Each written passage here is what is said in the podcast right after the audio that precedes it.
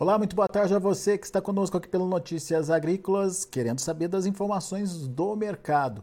A gente olhando para Chicago hoje, a gente vê dois movimentos distintos. Trigo, por um lado, subindo, mantendo a trajetória de alta, trajetória, aliás, que já vinha sendo registrada em sessões anteriores, mas soja e milho tiveram um dia negativo hoje. E aí a gente vai entender por que está muito ligado com a questão é, financeira, com juros lá nos Estados Unidos, mas quem explica para a gente é o Aaron Edward, direto lá dos Estados Unidos. Aaron está olhando esse mercado de perto. Seja bem-vindo, meu caro. Esse movimento de hoje é, é explicável pela alta dos juros, é isso, Aaron? Exatamente. A queda do, do mercado de soja, primeiramente, estamos dentro de uma faixa de negociação. Então, e essa fa e, e é mercado autista. Então não, não acho que é motivo de muita preocupação. Ali 14,80 aqui está sendo vendido e baixando aí de 14,50 temos achado compradores e eu, eu imagino que isso seja a situação. Se cair muito, cair ali abaixo de 14,50 no contrato de novembro de Chicago, eu imagino que vão entrar compradores. A demanda está forte, o prêmio está forte, a demanda está forte. Agora a queda de hoje saiu a notícia dos juros, aumento de juros. Os governos, de forma geral, e o governo norte-americano, de forma específica, está tentando, tá tentando conter a inflação e aumentando os juros. Então, ele está tentando desencorajar o, o, o, capital especulativo de comprar commodities. Mas, com pressão de inflação, está numa queda de braço. E essa rodada de hoje foi, pro, foi, pra, foi de queda e foi o aumento de juros ganhou. Não é o caso no trigo. O trigo, os, os fundos especulativos estão com uma posição vendida, o mercado está crescente, explosivo para cima depois da notícia da, dessa semana com, com a Rússia e tudo mais. E eles estão é, numa posição complicada, causando aquele famoso short squeeze, que é aquela. Eles têm que se desfazer da posição vendida comprando. Então, as altas de preço provocam mais compras que elevam o preço. Então, mesmo com essa notícia que seria baixista, o trigo ainda fechou em alta. Eu, eu vejo esse mercado com, com otimismo, mas a minha opinião é que provavelmente vamos estar trabalhando dentro de uma faixa de negociação, pelo menos até não passar a safra norte-americana. E essa faixa você citou aí, 14,50 a 14,80, certo? 14,80 em contra vendas, 14,50 em contra compra, gente querendo comprar. Sim. E nós chegamos até passar dos 15 dólares. Então, abaixo de 14,50, a minha opinião é que demanda real, compradores que usam a soja, não, não compras especulativas, mas demanda entra comprando soja abaixo de uhum. 14,50 e acima de 15, ou às vezes nem chega a 15, como foi o caso dessa última arrancada de preços, nós estamos encontrando vendedores dispostos com a entrada da safra norte-americana. Então, vamos ter que trabalhar ali para mim, é um mercado em faixa de negociação com tendência crescente, tendência de alta. E você estava me contando, Aaron, antes da gente começar a nossa conversa aqui, que outro fator que dá consistência para esse movimento, ou pelo menos é, é, não deixa acreditar numa pressão tão grande aí para a soja, é a firmeza do físico, a firmeza dos prêmios, é isso?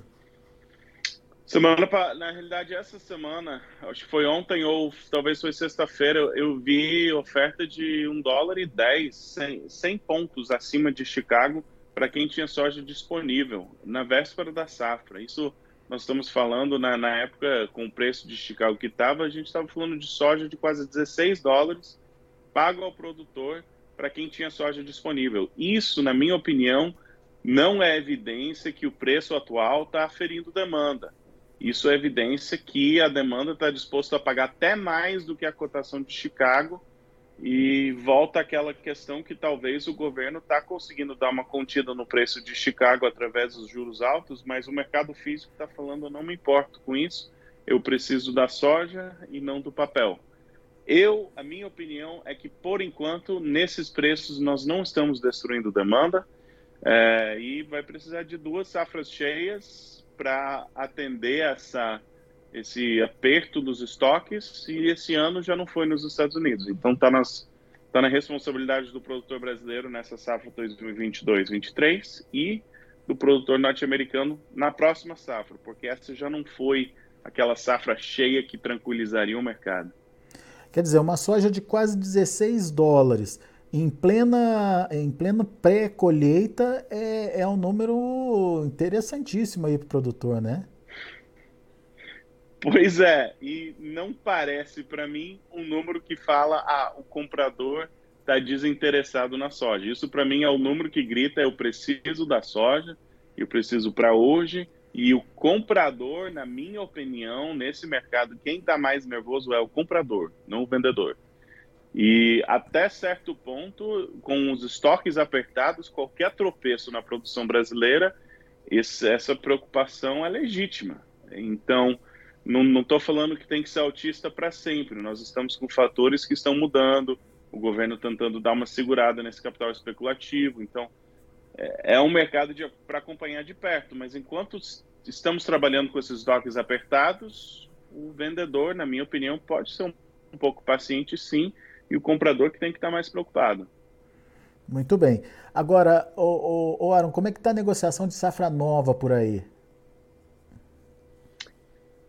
É, grande parte das vendas de safra nova que tinham que ser feitas foram feitas na, nas altas de maio, junho. Então, nessa baixada que nós tivemos, julho, agosto, tiveram teve pouca pressão de venda. Não que não houveram vendas, mas é, é o produtor norte-americano não está super vendido em patamares recentes, mas a maioria deles estão com um inventário que eles já se programaram para esperar e não vender na safra. E até por isso que, na minha opinião, nós não estamos encontrando essa pressão de venda que muitas vezes nós temos nesse período do ano, que nos dá aquela barrigada. O produtor está pensando, nossa, eu colhi menos do que eu esperava, já tinha vendido, os estoques estão apertados, vou esperar para vender. E até certo ponto, essa postura, na minha opinião, é justificável. Prêmio forte, o comprador quer esse grão e, e o preço preço vai ter que achar o ponto em que o produtor abre mão dos grãos se não, não tem muito produtor animado em vender agora não, é. nesses patamares. Muito bem. Agora, quando a gente fala dessa posição do comprador, a gente está falando basicamente China. É, o que está acontecendo com a China? É, a China vai precisar ou tem precisado uh, de soja para fazer lá os seus suas atividades, seus processamentos, Aaron? Como é que a gente entende a demanda nesse momento? Por que, que ela está sendo Muito tão bem. importante? Semana passada, as exportações de soja dos Estados Unidos foram um pouco fracas em função das exportações que nós tivemos da Argentina, que foi, foi notícia já uhum. é, que já foi falado. O soja dólar. De forma né? geral, as exportações de soja estão mais fortes que as expectativas do USDA, que faz sentido porque o Brasil teve uma safra menor que o normal, e as exportações de milho estão mais fracas dos Estados Unidos porque o Brasil tem mais milho.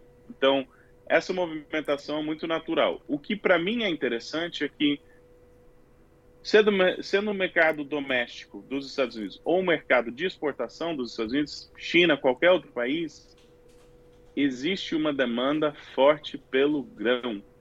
E isso tudo indica, na minha opinião, que isso sinaliza que os compradores querem garantir seus estoques e ainda não estão onde gostariam de estar nas posições compradas. Um dia isso vai mudar, que o comprador vai falar, eu consigo chegar na próxima safra, ah, eu não estou mais preocupado, e aí ele vai ter poder de barganha. Nesse momento, na minha opinião, esse não é o caso. Esse é o caso que hoje o comprador está tá preocupado de chegar, de ter grão suficiente para ele chegar na próxima safra. Nesse caso, a próxima safra agora, os Estados Unidos está começando a colher agora, então a próxima safra é a safra brasileira. Ele tem que garantir soja suficiente agora para ele esperar a soja brasileira chegar. E tem demanda na China para isso? Essa, é, essa pergunta é enorme, tá? Então, é, tem tudo quanto é notícia. O que eu estou relatando é que preços indicam que tem demanda pela soja. Tá. É isso que o preço nos fala. Então, se isso mudar, eu não estou acompanhando tanto a notícia. Não que eu não acompanhe a notícia, mas eu não estou colocando peso na notícia. Eu estou falando, olha, o mercado vai achar um preço que o grão troca de mãos. E esse preço hoje é acima do, de Chicago, que é raro para a véspera da safra. Beleza. Bom, então temos aí é, é, fatores importantes de, no mínimo, suporte dos preços aí, então, na sua opinião, Aaron?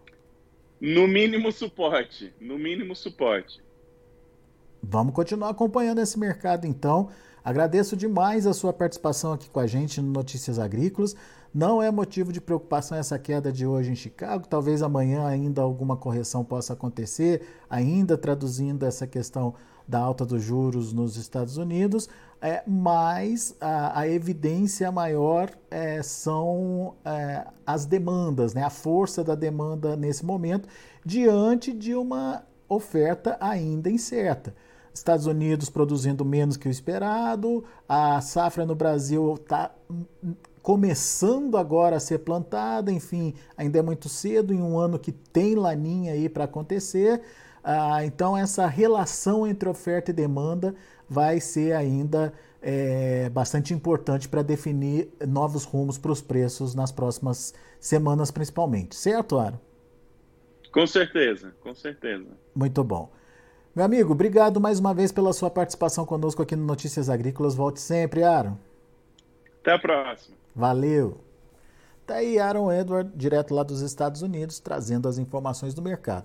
Pontualmente um dia negativo para soja e milho, mas relacionado aí com essa alta dos juros nos Estados Unidos, que de alguma forma afetam as commodities. Uh, no entanto, o trigo ficou de fora. É, pela, pela condição de mercado do trigo, o trigo está muito. Tá, tá, os fundos estão com posições muito vendidas é, no trigo e isso é, faz com que esse mercado seja positivo nesse momento, na contramão das, outro, das outras duas commodities, dos outros dois grãos aí. Mas o Aaron acredita que, no mínimo, a soja tem suporte lá na Bolsa de Chicago por conta da firmeza da demanda, demanda que tem acontecido, é, na visão do Aaron aí, é, de forma bastante robusta.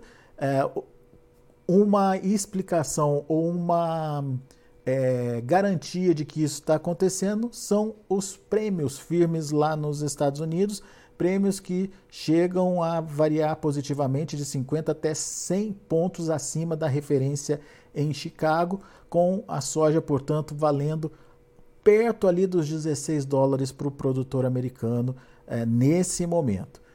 Vamos ver os preços, vamos ver como estão encerrando as negociações lá na Bolsa de Chicago e você acompanha comigo agora na tela. Vamos lá. Novembro, 14 dólares e 61 centos por bushel, 17 pontos e meio de queda. A mesma queda para janeiro que fechou a 14,67. O março, 14 dólares e 68 centos por bushel, perdeu 17 pontos. O maio perdeu 16 pontos mais 25 a 14 dólares e 70 centos por bushel. Vamos ver o milho. Milho no vermelho também. Em dezembro fechou a 6 dólares e 85, caiu 6 pontos e meio. Março 6 dólares e 90 centes, perdeu 6,5. O maio 6 dólares e 90 centes também, queda de 6 pontos mais 25 e o julho 6 dólares e 84 centes por bushel, 6 pontos mais 25 de recuo nos preços para julho. Vamos ver o trigo. Na contramão, como eu disse, trigo encerrou de forma positiva. Dezembro subiu 10 pontos acima ainda dos 9 dólares por bushel, 9,3 para ser exato. Março, 9 dólares e 15, 8 de alta. Para maio, 9 dólares e 21 centos por bushel, 7 de alta. E o julho, 9 dólares e 10 centos por bushel, 5 pontos mais 25 de elevação. São os números do mercado de grãos lá na Bolsa de Chicago. A gente vai ficando por aqui. Agradeço muito a sua atenção e a sua audiência. Se inscreva em nossas mídias sociais. No Facebook, Notícias Agrícolas. No Instagram, arroba Notícias Agrícolas. E em nosso Twitter, arroba Norteagri. E para não perder nenhum vídeo, não se esqueça de nos acompanhar no YouTube e na Twitch Notícias Agrícolas Oficial.